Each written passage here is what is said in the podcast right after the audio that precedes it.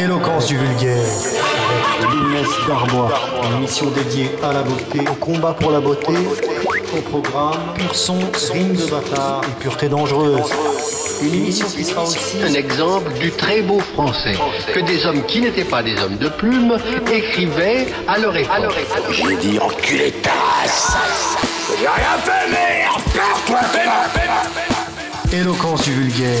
Avec Lounès Darbois. Vous êtes sur ERFM dans l'émission Éloquence du vulgaire, épisode second, épisode deuxième On verra.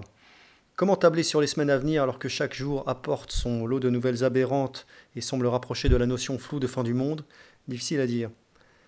Éloquence du vulgaire, l'émission qui pointe du doigt la vulgarité des concours d'éloquence de Sciences Po et qui célèbre un certain génie populaire collectif. Quelques notes sur le vêtement. La fin d'une conscience de classe. La dialectique punk contre skinhead, aussi appelée engendrement mutuel du punk et du skin, composait le soubassement de bagarres très réelles qui durent jusqu'à aujourd'hui et dont l'enjeu tient en trois mots tenir la rue. Les punks étaient des pessimistes contemplatifs, alors que les skins étaient des pessimistes actifs. La catégorie du punk était la dérision, le second degré, tandis que la catégorie du skin était la violence, le premier degré. Ces catégories sont demeurées, mais les antagonistes sur le terrain ont changé, et ceux d'aujourd'hui sont souvent des fils qui ignorent de quel père ils sont sortis. La catégorie du punk a enfanté Vice Magazine, l'antifa, le no-border, le hipster et indirectement la racaille. La catégorie du skin a enfanté le masculiniste, le self-made man, le néofasciste et indirectement le hooligan. Chaque culture naît en réaction à la précédente, raison pour laquelle les enfants aiment souvent davantage leurs grands-parents que leurs parents. Après la vague punk skin, on vit la jeunesse casuale des années 80 opter non pour la consommation transgressive comme leurs aînés, mais pour la consommation normative. Et on la vit dépenser ses gains dans le vêtement de loisir de la classe aisée. En revêtant les fameux survêtements de tennis mis à la mode par les duels Borg, McEnroe et les casquettes de golf des marques Lacoste et Tacchini, la racaille de France des années 90 savait-elle qu'elle ne faisait qu'imiter avec retard la jeunesse britannique des années 80 Le critère fonctionnel. Pour un créateur de vêtements sérieux, le travail consiste à toucher à la plus pure exactitude fonctionnelle du vêtement. C'est le critère fonctionnel qui confère au vêtement sa qualité tant recherchée d'intemporel. Mieux le vêtement est pensé, plus longtemps il sera porté puis reproduit dans le temps. La chaussure doit s'adapter à la forme du pied, le vêtement doit s'adapter aux formes du corps. Postulat qui semble évident, mais qui contrevient à tous les dictats de la mode et à ses cent mille marques déclinées chacune en quatre collections annuelles.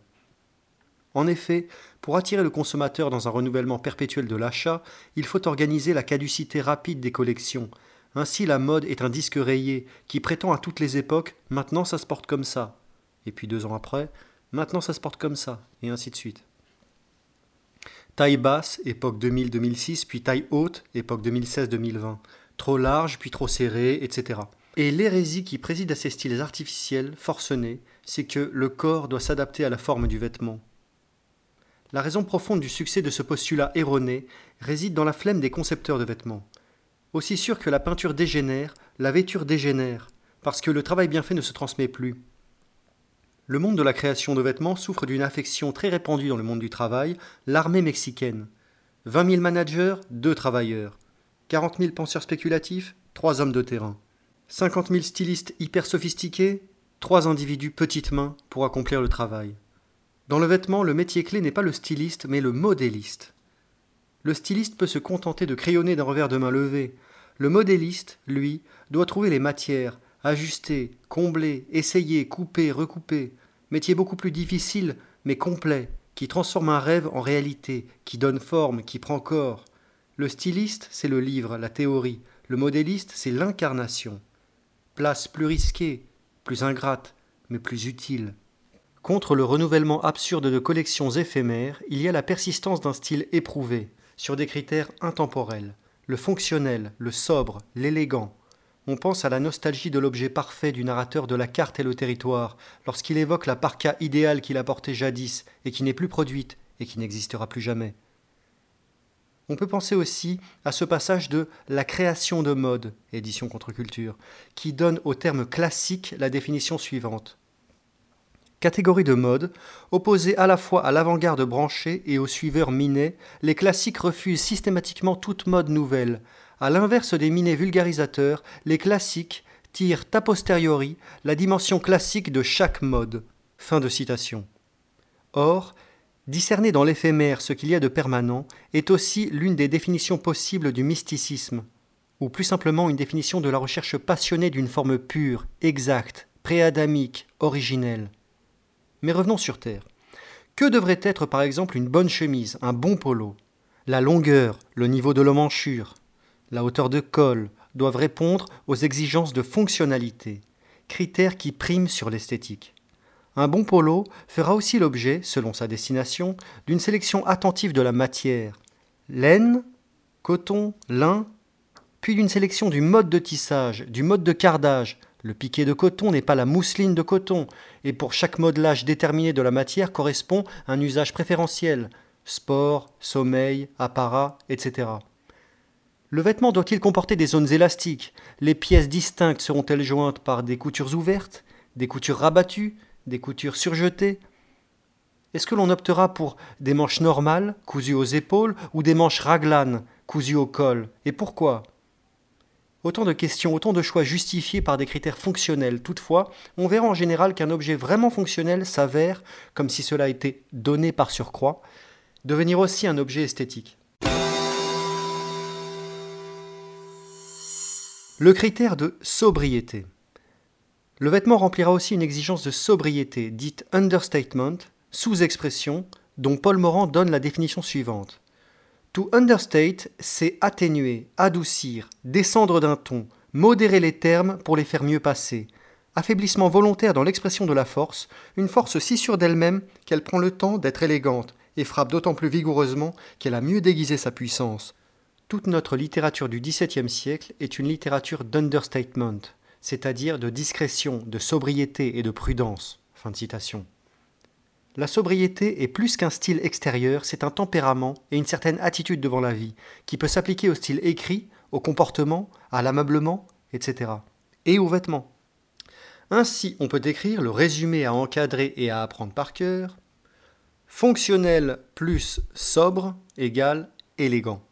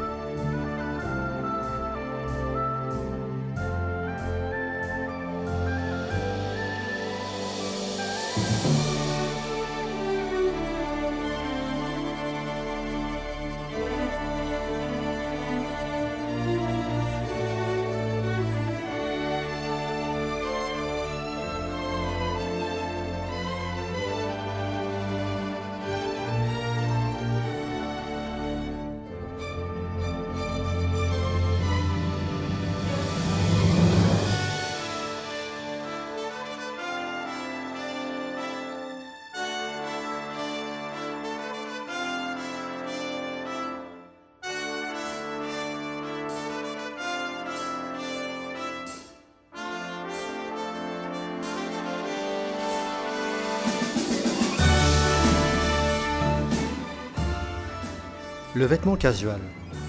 Le mouvement casual désigne une sous-culture issue des stades de football britanniques qui a existé entre la fin des années 70 environ à 2000 environ, c'est-à-dire entre l'avènement de la New Wave et la généralisation des caméras de surveillance. En général, les mouvements violents ont un goût assez sûr en matière de vêtements. Un vêtement de combat, par définition, se rapproche d'un uniforme et l'histoire depuis l'Antiquité fourmille d'exemples où les armées vainqueurs étaient certes les mieux dirigées, approvisionnées, mais aussi les mieux habillées. Le mouvement casual a laissé des outils assez performants en matière de choix de vêtements que l'on peut examiner dans ces films un peu surjoués qui ont fleuri a posteriori, notamment dans Football Factory 2004 et dans The Firm 2009.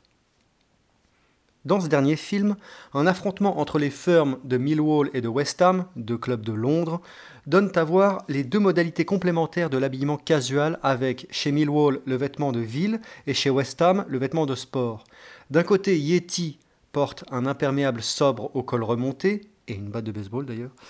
De l'autre côté, Bex porte un survêtement aux couleurs voyantes. Comme le symbole de l'unité dans le taoïsme, le vêtement chic et le vêtement sport sont deux options complémentaires et non opposées. Le vêtement sport est la version rue du style ville. Le vêtement chic est la version ville du style rue. Les deux styles permettent d'habiller selon l'occasion l'homme généraliste. Opter pour l'un en reniant l'autre est une mutilation et une hémiplégie. Rappelons que le vêtement ne sert pas à jouer un rôle ou à produire un effet, le fameux ça fait bien, vous savez. Le vêtement remplit un rôle fonctionnel, s'adapter aux formes du corps, s'adapter aux activités de la journée. D'où les générations de darons jusqu'à la fin des années 60 environ, qui pouvaient certains jours changer trois fois de tenue, tenue de ville, de travail, tenue de maison, tenue de dîner, etc. Et demeurer la même personne. Cela laisse rêveur à l'heure de la fin de la cravate, fin du costume, fin des beaux vêtements féminins, d'ailleurs. Le casual rue est l'homme de terrain du casual chic, et le casual chic est l'homme comme il faut du casual rue. Les deux ont besoin l'un de l'autre dans une société idéale où il n'y a pas de lutte des classes mais des intérêts communs. La société actuelle est bien entendu l'inverse. Dictature des experts, tous contre tous, et micro-segmentation de marché à tous les étages. Le style double du casual évoquera peut-être à ceux qui ont connu l'Angleterre des années 80-90 ou qui se souviennent des publicités façonnables, il figure, le mythe de l'homme total de cette époque assez incarné par Bernard Tapie en France, c'est-à-dire l'homme du peuple qui partait d'en bas et embrassait successivement tous les milieux, toutes les conditions, dans un monde où tout semblait possible. Semblait. Et ainsi, la rue, la classe ouvrière, le stade, les champs, les trajets de groupe en train, la bourgeoisie, puis le fric, les potes, la sape, la musique, les pubs, la baston, les filles, les incursions à l'étranger par avion, et à la toute fin l'achat immobilier en Dordogne, composaient le décor de l'ascension sociale des hommes qui voulaient tout connaître, tout goûter. C'est aussi une époque où l'on pouvait partir de milieux très enracinés pour rencontrer le monde et où l'universel se composait de particularités distinctes qui aujourd'hui sont amalgamées. Phénomène visible jusque dans les compositions des équipes. Les Stuart Pierce, Vinnie Jones, Paul Gascogne, Alan Shearer, Eric Cantona sont des types de joueurs dont nous n'avons plus aucune idée à l'heure actuelle. Quelques caractéristiques du vestiaire casual. D'abord une prédilection pour les carreaux, sur les écharpes et les chemises notamment. Différentes sortes de carreaux existent, et notamment le carreau à motif gingham, qu'on appelle chez nous le Vichy. Le Tatterstal, qui est visible notamment dans les vêtements de chasse, le tartan, qu'on appelle le motif écossais, et le argyle, qui sont ces losanges juxtaposés que l'on trouve sur certains pulls euh, colvés. À la marge, on trouve aussi un goût pour les rayures verticales, sur le fameux polo fila de Björn Borg du début des années 80, euh, ou alors sur un polo un peu plus tardif, le polo suprême courte de 1994. Ces deux-là, d'ailleurs, ce sont des vêtements de tennis. On trouve le port, nouveau dans les années 80, d'un haut de survêtement avec un jean. Le haut de survêtement présente en général soit une bande latérale qui court le long de la manche, soit des blocs de couleurs délimités par une bande horizontale médiane. Comme la culture casual préfère bannir les vêtements à marque écrite en gros, du genre, vous savez, les, t-shirts avec un Nike qui occupe toute la place, euh, les bandes et les blocs de couleurs contrastés tels qu'ils apparaissent aussi sur les chaussures Adidas sont les seuls éléments distinctifs que l'on puisse observer de loin un peu comme le principe qui préside au port de galon sur un uniforme. Avec en option parfois la casquette. La casquette casual est un modèle qui prend peu la tête, qui se rapproche plus de la casquette bijard ou de la casquette de cycliste que de la casquette de baseball. Vous savez, les grosses casquettes à visière plate, très englobantes, peu fonctionnelles. Autre élément que l'on peut trouver parfois, l'imperméable, aussi appelé MAC parfois, il comporte un tombé qui s'arrête au-dessus du genou une couleur beige dans une belle matière déperlante, des boutons en écaille, des lanières de serrage au poignet, un col que l'on peut relever et qui révèle alors des carreaux sur l'envers du décor, écossais ou Vichy, une lanière amovible qui permet de maintenir fixes les deux bords du col une fois relevés. Mais le plus souvent, les casuals portent une parka, kaki ou bleu marine. Avis à d'éventuels créateurs de vêtements.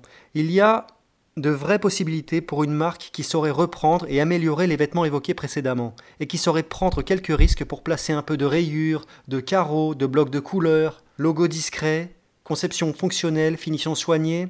Ça doit sûrement pouvoir se trouver. Hum Jeune entrepreneur.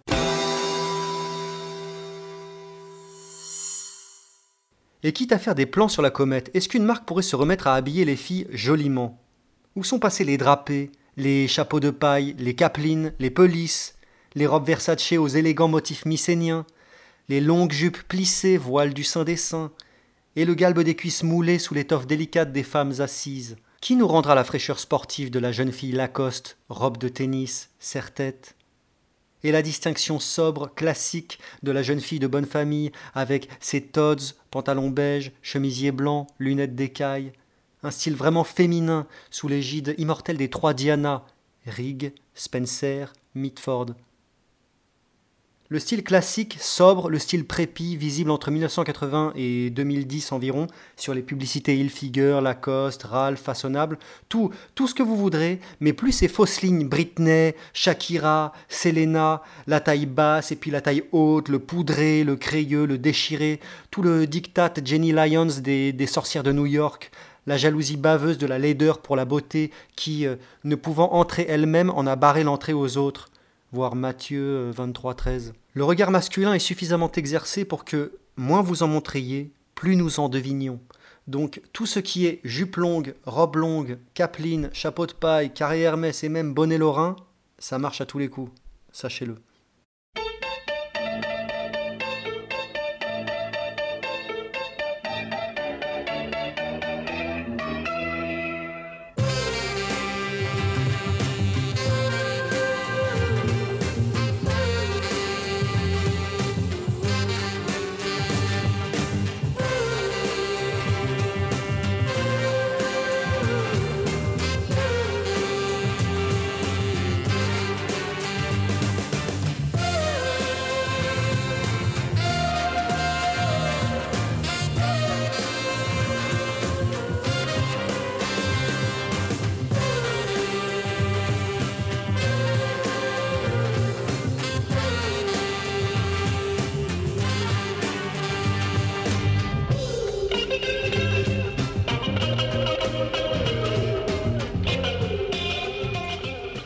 Éloge du survêtement. Une sous-culture est une épopée avec un commencement, une apogée et une fin. Elle débute dans l'amitié et la camaraderie locale, lorsque l'on est ensemble contre le reste du monde. Elle jette des passerelles entre mode, musique, cinéma, style de vie, philosophie, attitude devant la vie, et à la fin, lorsque tout est fini, il ne reste plus que des films à revoir et des vêtements à acheter. Le marché absorbe tout et reste le dernier debout. Est-il honteux de porter un survêtement si c'est un beau survêtement? Oxymore À voir. Il y a une haute et une basse époque, même en matière de survêtement. Pour friser tout à fait la provocation, disons que les racailles de jadis avaient plus de goût pour s'habiller. Ils n'avaient pas ce goût par eux-mêmes, mais par une influence jamais évoquée dans aucun magazine de mode ou d'enquête socio-style, c'est l'influence anglaise. Le ziva, est afro-américain de valeur, mais il est perfide albin de vêtements. Et Balzac savait que, citation, nous recevons la loi de la mode des Anglais. Ce que nous appelions le style racaille en France dans les années 90 a correspondu chaque année avec un léger retard au style casual en Angleterre, à ceci près qu'en France, les porteurs de crocos étaient, pour simplifier, des skinheads exogènes antinationaux, alors que le même uniforme outre-Manche habillé, pour simplifier, des skinheads autochtones régionalistes. En France, des bandes hors sol, antinationales, antirégionales. En Angleterre, des firmes organiques, régionalistes, dont le ralliement autour du club de foot local exprime un enracinement qui remonte à peu près à Guillaume de Normandie.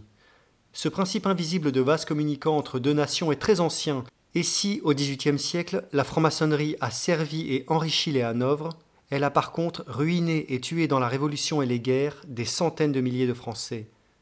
Un réfrigérateur, pour produire le froid à l'intérieur, produit un rejet de chaleur vers l'extérieur. Pour quelles raisons les Anglais formés à l'origine de leur histoire par un dosage analogue au nôtre de Celtes, de Germains et de Latins sont-ils devenus au cours des siècles si radicalement différents de nous? demande Paul Morand. Peut-être parce que l'un se régénère en faisant dégénérer l'autre, comme un occupant se sert sur un occupé. La locution tout en euphémisme qui a cours de nos jours, vous savez, s'enrichir de la culture française, pour justifier l'occupation de la France par d'autres squatteurs que les sbires d'Henri V, elle est peut-être cette expression à prendre au premier degré. Le métissage sauve en effet certains peuples de la consanguinité, et pas toujours ceux que l'on croit. Exogamie monogamique égale zéro consanguinité, mais endogamie polygamique, c'est moins évident. Il y a des cartes qui existent sur le taux de consanguinité dans le monde d'ailleurs. Mais dites-moi, monsieur Pivert, ces moricots, vous les avez vus? Oh, comme je pense bien, et surtout un gros, huileux, c'est frisotté avec des petits yeux, tout petits yeux cruels, comme ça, avec des lunettes noires. Oh, une vraie tête d'assassin. Vous comprenez qu'ils règlent leur compte entre eux. Très bien. Moi, il y en aura, mais pas chez nous, monsieur le commissaire. Mais où sont-ils? Mais, mais ils sont là. Quoi que l'on pense de la sous-culture issue des stades de football, elle fut la dernière à agréger des Européens selon leur origine régionale et à transposer leur vouloir vivre par des cortèges, des chants en chœur, des mots de passe, des si et des codes hermétiques.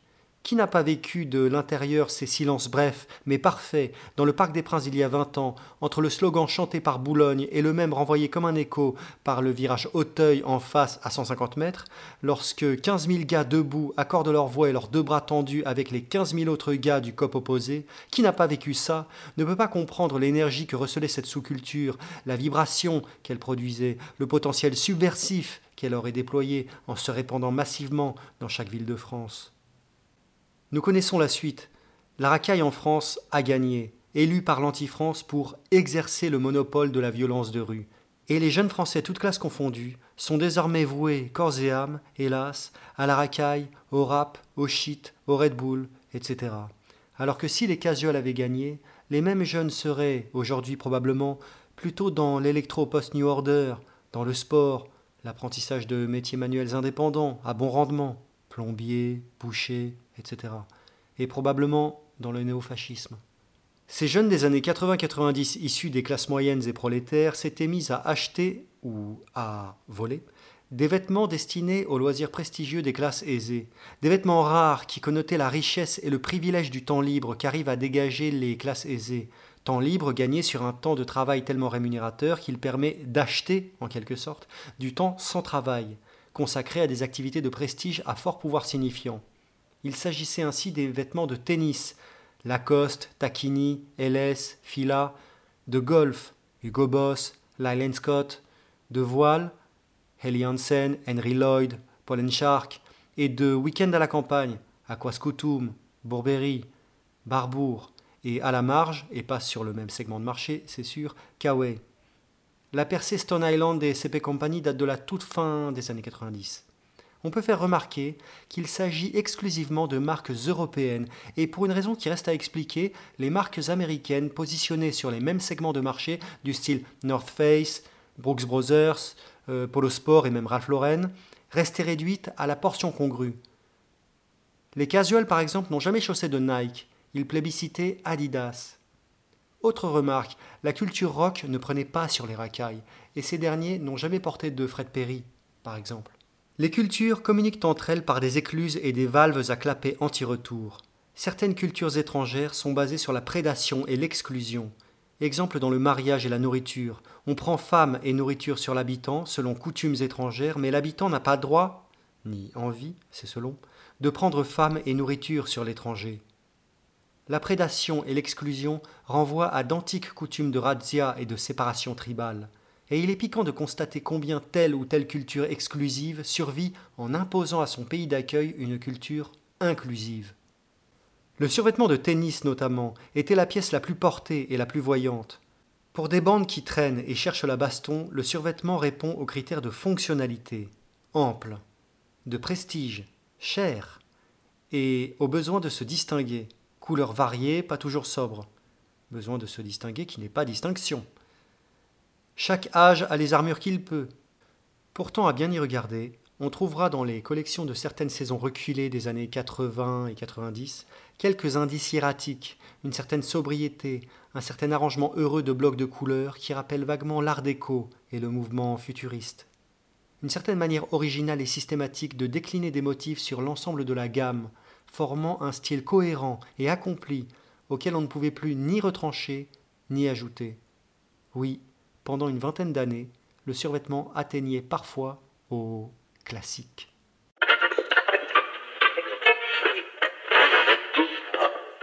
Plus sa vie est infâme, plus l'homme y tient. Elle est alors une protestation, une vengeance de tous les instants. Cette citation de Balzac, extraite de Splendeur et misère des courtisanes, contient, factorisé, si l'on sait la lire, tous les développements de Nietzsche sur le ressentiment avec 40 ans d'avance. Comme souvent, l'école française est une école de la constriction, de la concentration de 100 pages en 20 pages, une littérature du substrat et du résidu à sec après évaporation. L'école française applique la méthode de l'évangile. Son laconisme narratif excitera à dessein des commentaires prolixes. L'aphorisme appellera l'exégèse, l'ellipse suscitera la glose. L'aperçu d'un terrain suggère le panorama global. La synthèse contient tous les développements laborieux non encore éclos laissés à d'autres, lecteurs, critiques, universitaires, etc. De Villon à Morand, nos auteurs pratiquent la frugalité des classiques. Baston. Avec le temps et l'immigration, on assiste à un raffinement dans la méchanceté de la violence verbale. Les inventions en matière d'insultes depuis 20 ans laissent rêveur. Et dans la violence physique, Laissons de côté les agressions, les attaques avec armes et tout ce que l'on connaît déjà, regardons l'évolution récente des sports de combat. Ceux-ci existaient jusque dans les années 80 autour de la prépondérance de la boxe anglaise, point, et de la boxe française, pied-point. Puis vint le kickboxing, jusqu'au virage du combat Rufus contre Kit Songrit, combat particulièrement cruel, qui consacra la supériorité de la boxe taille. Mais dès 1993, année de lancement de l'UFC, cette discipline devenait incomplète et il fallait suppléer à ses carences par l'adjonction de techniques du jiu-jitsu et autres sports apparentés, encore plus cruels, où l'on vise la torsion des membres, l'étouffement et l'étranglement. À mesure que les sports de combat allaient vers l'affrontement total, on remarquait que les gants devenaient de plus en plus petits et que dans certains cas ils disparaissaient. De nouvelles disciplines voient s'affronter les combattants à main nue. Ainsi, il est évident que la prochaine étape du renouvellement du spectacle de combat ne puisse être que le cirque romain et les gladiateurs armés. Certes, le béour existe déjà, mais c'est un sport en armure complète qui ne permet pas aux foules de voir du sang. Or, les foules veulent voir du sang et même plus, des scènes de mise à mort. L'homme est ainsi fait que ce qui lui manque, c'est le cirque romain. Alors, c'est pas un individu très agréable. Ce qu'il voudrait, c'est de la mise à mort bien palpitante qui voit sous ses yeux là. Vous faites vider n'importe quel théâtre. Vous avez des théâtres. Vous présentez du Molière ou, n'importe quoi, du Shakespeare même, euh, ou les, comédies du boulevard ou du cinéma. Je vous fais vider tout ça si vous remplissez le Coliseum. Il y avait 129 000 places. Nous n'avons pas un spectacle comme ça. Et là, je vous assure que les gens jouissaient. Bien. Les sénateurs au premier rang, les vestales aussi, et l'empereur, mon Dieu. Pensez qu'on faisait grief à, César parce qu'il envoyait des dépêches au lieu de regarder la mise à mort, parce qu'il avait des dépêches envoyées. Et eh bien ça, on lui en tenait grief, on disait qu'il était léger. Parce que c'était vraiment ce qui importait, c'est la mise à mort. Vous reprenez les pancras et les machins, euh, les brutalités du boxe, mais c'est rien, c'est fade. Le goût profond de l'homme, c'est la mise à mort douloureuse et la vivisection sous ses yeux. Voilà ce qu'il veut voir. Nous parlons bien de baston et pas de sport de combat, parce que c'est la baston, forme atténuée de la guerre, qui recherche, comme sa grande sœur dans une course à l'armement, les techniques les plus perfectionnées et les plus nouvelles. Cette recherche de la base, la rue, pousse les sports de combat, l'académie, à explorer des formes toujours plus cruelles qui, en retour, sont étudiées et appliquées dans la rue. Ainsi, tout ce qui a lieu dans la rue devient, après un certain temps, un spectacle. On admire le courage physique de ces hommes qui souvent risquent leur santé, parfois leur vie, au combat. Mais on ne peut regarder ces combats sans l'arrière-pensée quelle sera la prochaine étape? Et comme le monde semble se diriger de façon inquiétante vers l'Empire, il faut se souvenir que la devise de l'Empire, c'est du pain et des jeux. Pourquoi? Schopenhauer a expliqué que, pour les hommes, la vie oscille, comme un pendule, de droite à gauche, de la douleur à l'ennui. Aparté d'ailleurs, et une fois de plus, L'école française l'avait précédé avec Blaise Pascal dans ses fragments sur le divertissement. Donc, Schopenhauer dit que la vie va de la, va de la douleur à l'ennui et de l'ennui à la douleur. Dès que l'un des deux mots est apaisé, l'autre se réveille. Or, du pain et des jeux, c'est la proposition du pouvoir pour tenir les foules tranquilles. Avec le pain gratuit, on comble et on endort. Avec les jeux du cirque, on occupe. Et ces deux leviers peuvent être activés à tout moment, selon le moment. Selon que l'on veuille combler l'ennui ou la douleur.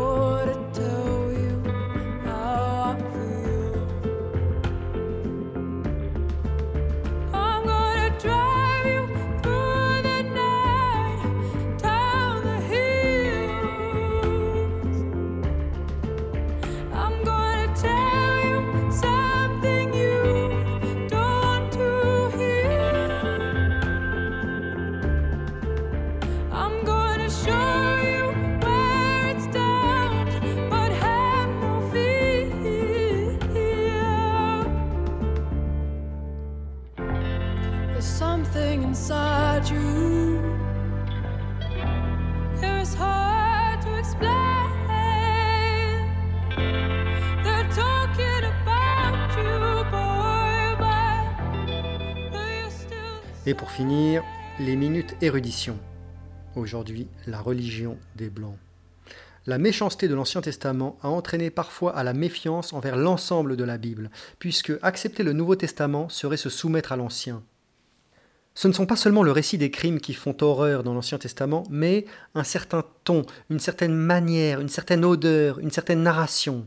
Car qui dit l'histoire maîtrise l'histoire à son profit, au détriment des autres, et finalement fait l'histoire contre les autres, sur les autres.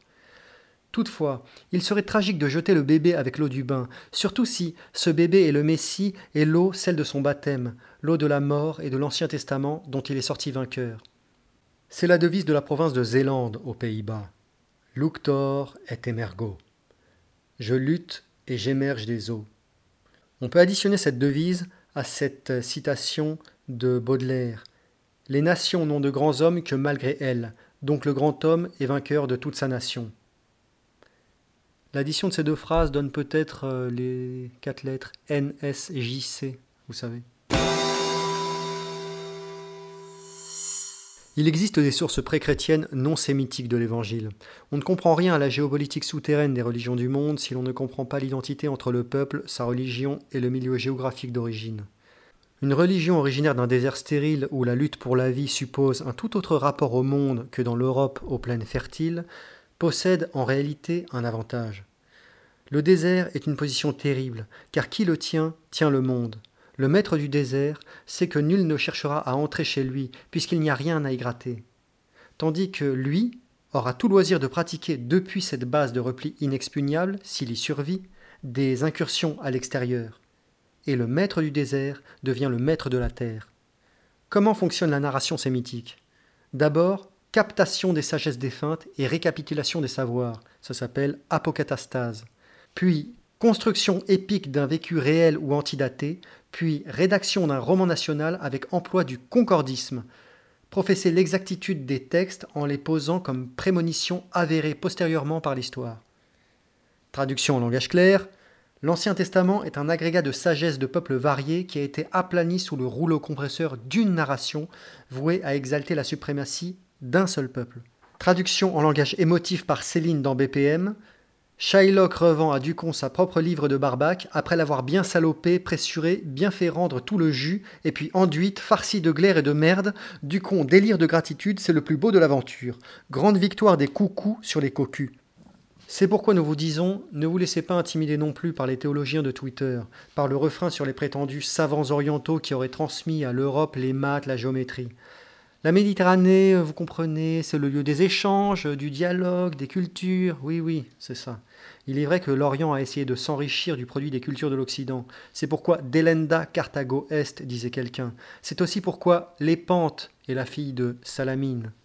Non seulement leurs pillages n'ont rien transmis, non seulement leurs prétendus sages n'ont fait que recopier Euclide, Thalès, Pythagore et Aristarque de Samos, un grec qui démontrait la rotondité de la Terre au IVe siècle avant Jésus-Christ, non seulement le savoir européen est transmis avec continuité temporelle depuis Homère jusqu'à nos jours, mais il serait très curieux de devoir quoi que ce soit à un cambrioleur qui revend aux propriétaires leur propre bibliothèque. Seulement, il y a un fanatisme oriental pour prétendre tout vient de l'Orient, mais il n'y a pas de fanatisme européen pour rétablir la vérité tout vient des Blancs, et pourtant tout vient des Blancs, et ils ne veulent pas l'admettre, d'où tous leurs ennuis d'ailleurs. Lourde est la couronne dit Shakespeare. Car le propre de l'Orient est le fanatisme, et le propre de l'Occident le dogmatisme.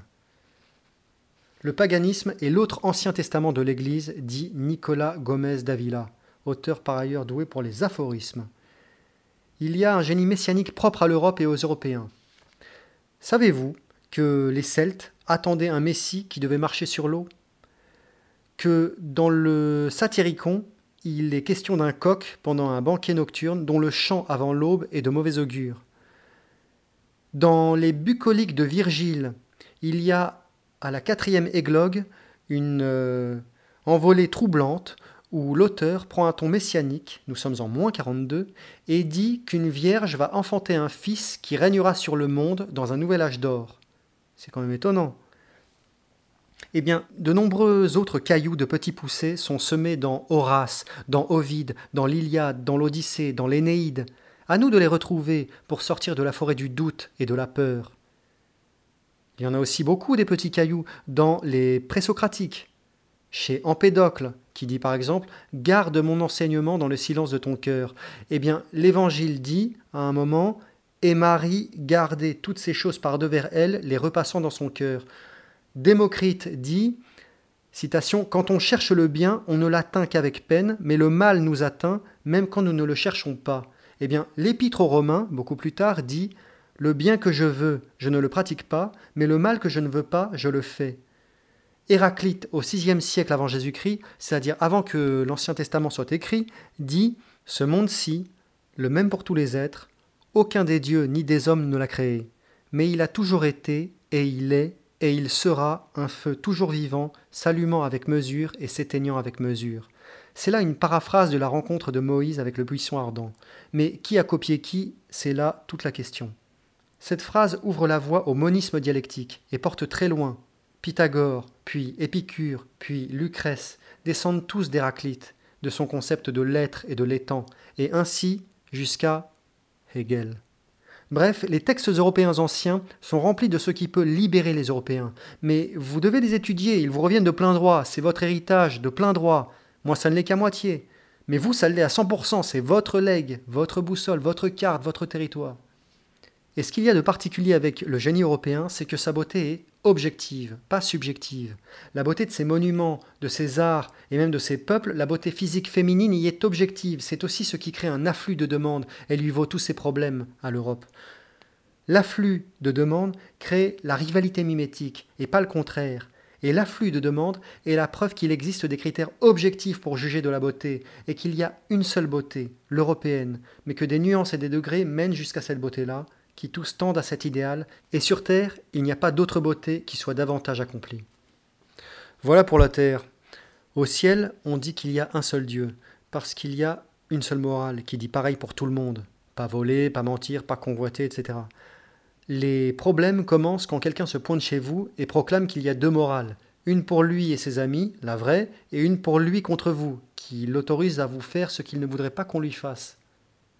La divinité est une, et la même pour tout le monde. C'est pourquoi la vraie Église chrétienne est appelée une universelle. Et universelle, en grec, se dit catholicos, catholique. Et ça sera tout. Éloquence du vulgaire, avec Inès Darbois, une émission dédiée à la beauté, au combat pour la beauté, au programme, pur son, rime de bâtard et pureté dangereuse. Une émission qui sera aussi Un exemple du très beau français que des hommes qui n'étaient pas des hommes de plume écrivaient à leur époque. J'ai dit enculé ta. J'ai rien fait, merde Perds-toi, fais Éloquence du vulgaire, avec Inès Darbois.